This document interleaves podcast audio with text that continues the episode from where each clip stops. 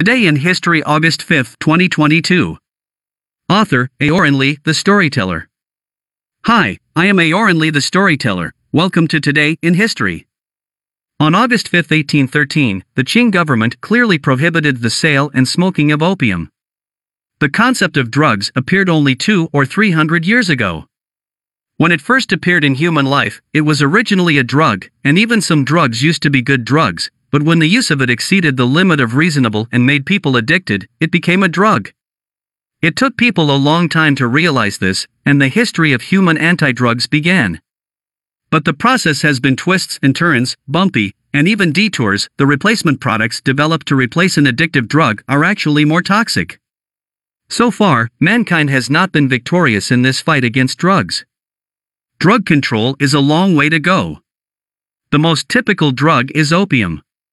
Before the birth of aspirin, opium was an important analgesic to deal with pain, and was even considered a good medicine for all diseases. Symptoms such as dysentery. Opium is a product of the poppy. A long time ago, people regarded opium poppy as a medicine to treat diseases, and consciously cultivated and produced a small amount of it. Cultivation of opium poppy emerged in the western Mediterranean around 8,000 years ago. The Sumerians began to use opium in 5000 BC.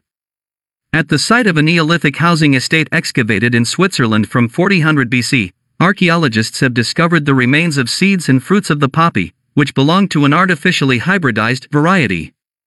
In 3400 BC, in the Mesopotamia, where Iraq is today, poppy was cultivated on a large scale. According to records, in 1552 BC, an ancient Egyptian record records the use of about 700 different opium formulations. Opium was first recognized as a drug around the 17th century. With the development of medicine, the proportion of opium dosage in the prescription is increasing.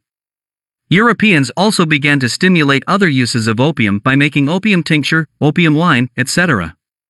Patients and even normal people gradually developed a physiological dependence on it.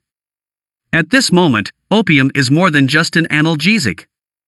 Opium has become a drug from the time it was removed from its purely medicinal role. With the decay of the Qing government, foreign powers also began to think that the Oriental lion had become easy to bully. In order to make money and seek profits, foreigners introduced opium into China through missionaries and foreign merchants. Some officials, in order to buy opium, had to embezzle public funds and pay foreigners. As a result, a large amount of silver flowed overseas, making the Qing government a heavy burden. On August 5, 1813, the Qing government clearly prohibited the sale and smoking of opium. Emperor Jiaqing issued a decree saying that opium cigarettes flowed into the mainland from foreign countries, deceived people's hearts and killed lives, and the scourge was the same as dove poison. Profiteers are greedy for profit and trafficking, and many victims are caused by smuggling and smuggling from various customs. Although the decree has been issued in the past, the provincial customs supervision and other strict inspection and prohibition, but it has not been stopped for several years. Some customs even privately collect opium tax and silver. Isn't this a guide for those who traffic in opium? It is no wonder that opium cigarettes are becoming more and more poisonous.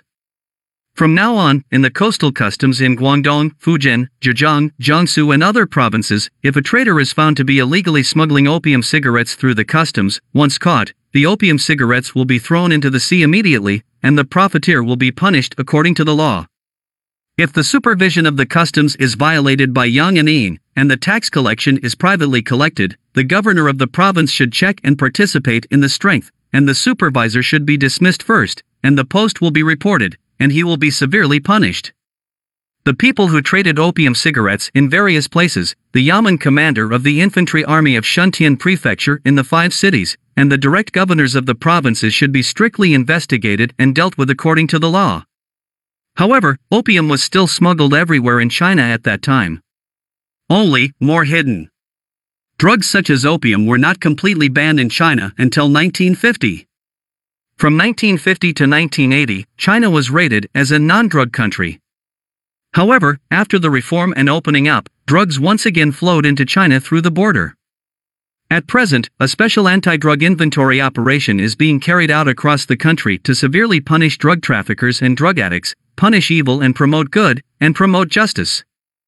I wish mankind an early victory in this protracted war against drugs. That's all for today.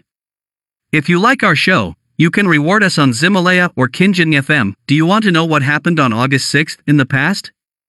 Check our newest episode at 0 UTC tomorrow.